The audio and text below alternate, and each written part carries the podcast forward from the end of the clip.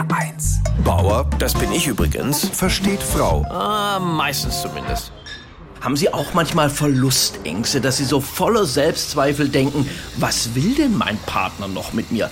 Mir geht das ganz extrem so, wenn ich morgens in den Spiegel schaue. Gut, ich habe mit Anfang 50 jetzt natürlich auch das Problem, dass gewisse Dinge mein an sich gutes Aussehen sofort ruinieren. Licht zum Beispiel. Ich denke mir da immer, Raupe müsste man sein. Fressen, schlafen, fressen, schlafen, zack, hübsch.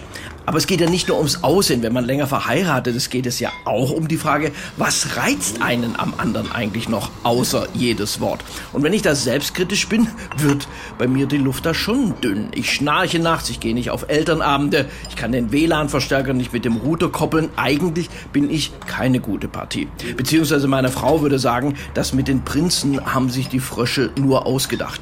Ganz ehrlich, im Vergleich zu anderen Lebensformen bin ich einfach äh, defizitär. Nehmen Sie Löwenzahn. Löwenzahn hat so eine Power, der wächst durch Beton durch.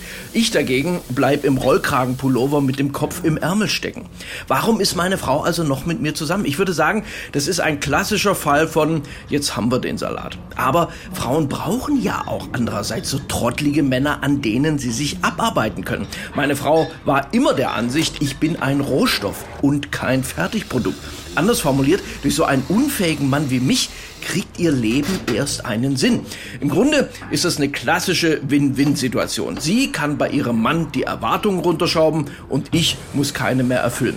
Aber das sage ich ja schon lange. Was Ehen über viele Jahre zusammenhält, ist Resignation. Und deswegen macht es mir jetzt auch nichts mehr aus, wenn ich sie frage, was hast du eigentlich gegen mich? Und sie antwortet, nichts Wirksames. Bauer versteht Frau. Auch auf hr1.de und in der ARD Audiothek. HR1, genau meins.